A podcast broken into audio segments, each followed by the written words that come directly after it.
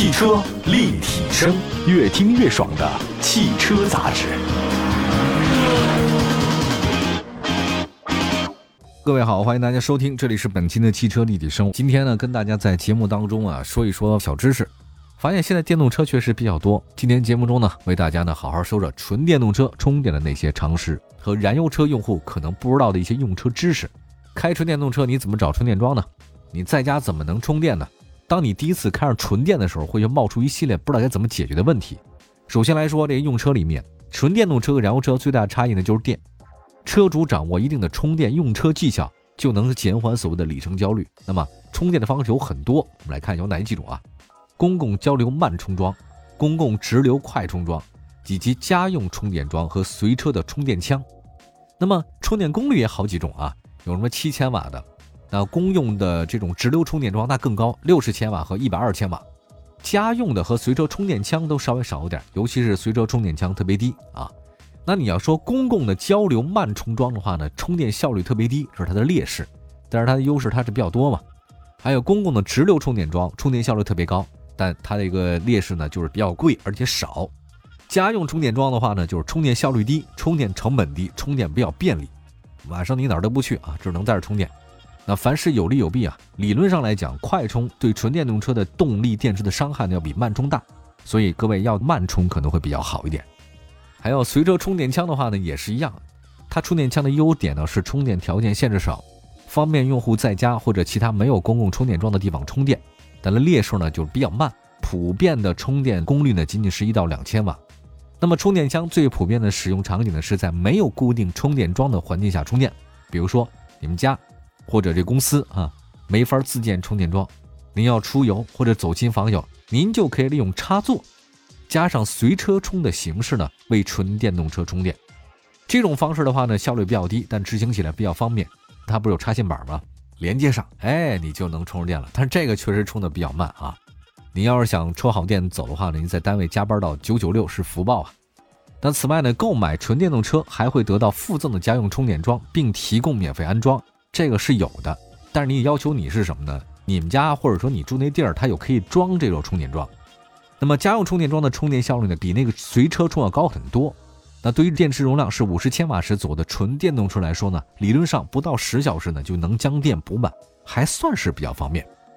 但是您得知道，现在很多住宅啊，它那个配电额不足以让你安装这个东西，小区的物业呢有各种各样的问题，所以建议有意购买纯电动车的朋友们提前和物业沟通安排，包括充电桩的位置是不是需要单独走线等等。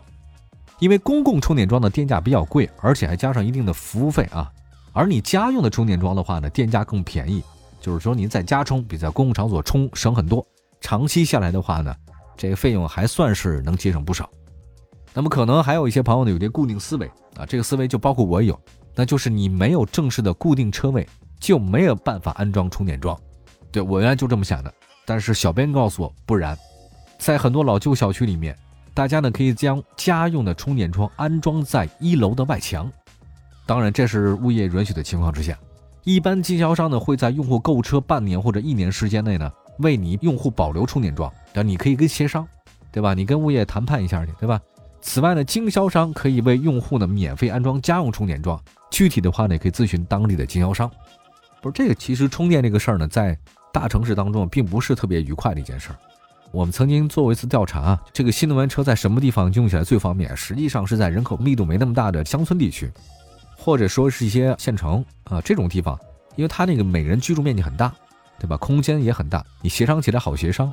在大城市里呢，你在 CBD 啊，或者在曼哈顿，你开玩笑吧，你家里有充电桩，不太可能给你做到的事儿，物业也不会单独给你做，对吧？这就是一个非常有趣的现象。所以我觉得呢，现在新能源在三四线的城市当中啊，可能更有发展空间。我们家如果住在这乡下或者农村啊，有个独门独院的话，你别说充电桩了，什么都能装，对吧？来看一下，目前纯电动车的充电仍然是它的短板，但公共充电桩的话呢是很好的补充。公共充电桩的话呢覆盖比较广，充电效率比较高。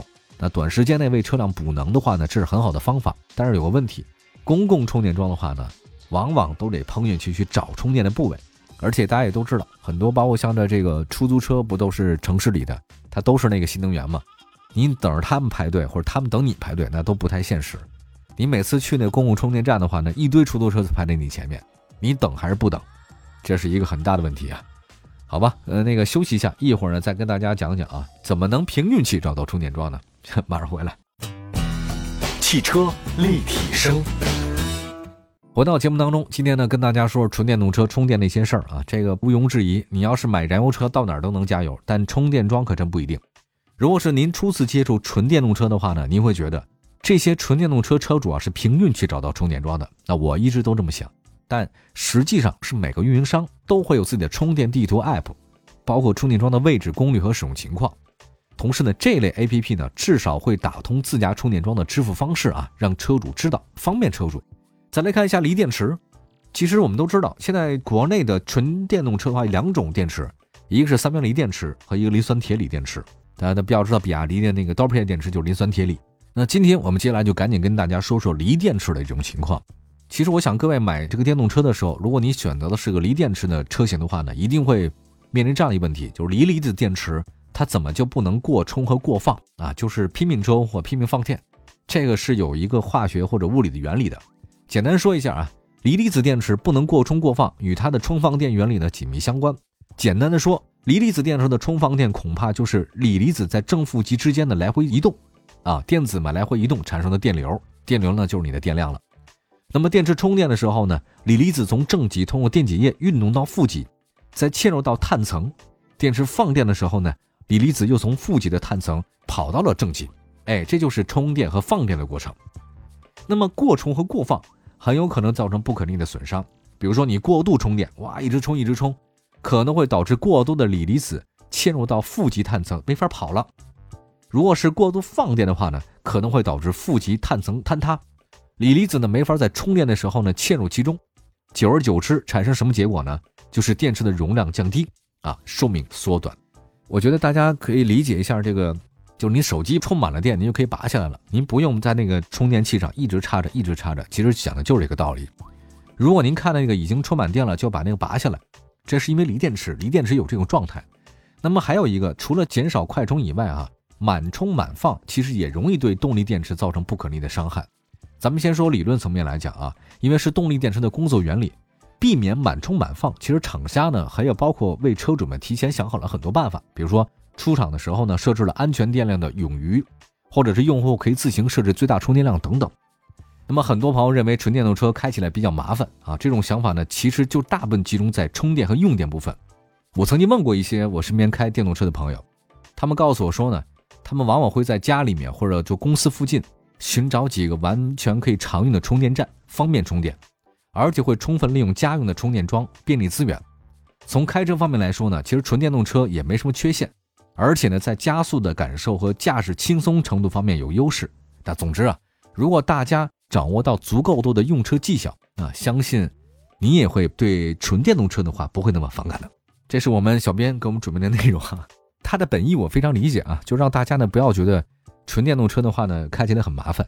但是我相信大家听完了这期节目之后，包括我自己本身，还是觉得纯电动车是很好。但是能不能让电池技术再成熟一点，或者说是我们的充电桩更多一点，那个时候我可能会考虑一下买个纯电动车。